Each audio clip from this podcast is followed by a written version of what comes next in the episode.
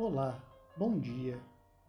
Sejam todos bem-vindos ao Cantinho da Boa Palavra, um momento de reflexão e oração promovido pelo Grupo Espírita Irmão Áureo para que possamos começar a semana cheios de otimismo e esperança.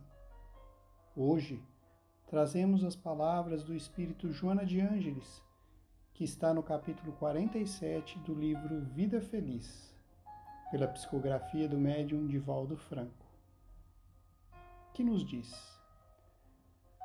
Acompanhe a marcha dos acontecimentos sem sofreguidão.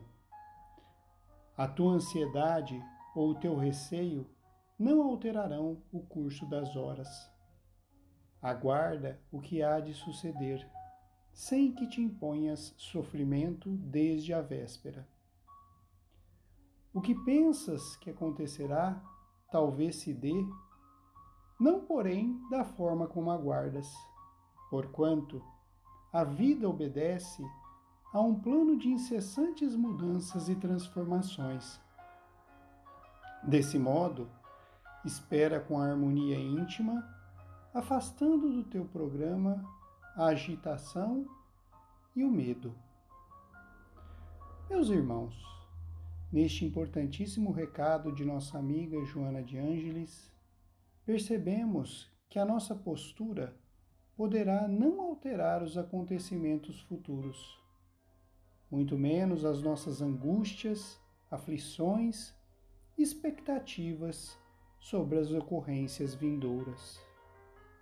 Se não sabemos como ocorrerão as oportunidades futuras, tenhamos a certeza de que a nossa calma, paciência, resignação e atitudes ativas no bem nos darão uma força enorme para o enfrentamento de tudo aquilo que tenhamos que passar. Desta forma, nós vamos pedir a Deus Pai e ao querido Mestre Jesus a força que irá nos auxiliar em mais uma semana abençoada e bendita, que nos chega com o orvalho dos campos, o sol a crescer nosso querido planeta e a inspiração a nossos espíritos para que prossigamos firmes e confiantes na caminhada. Que nunca nos falte a fé e a confiança nos desígnios divinos.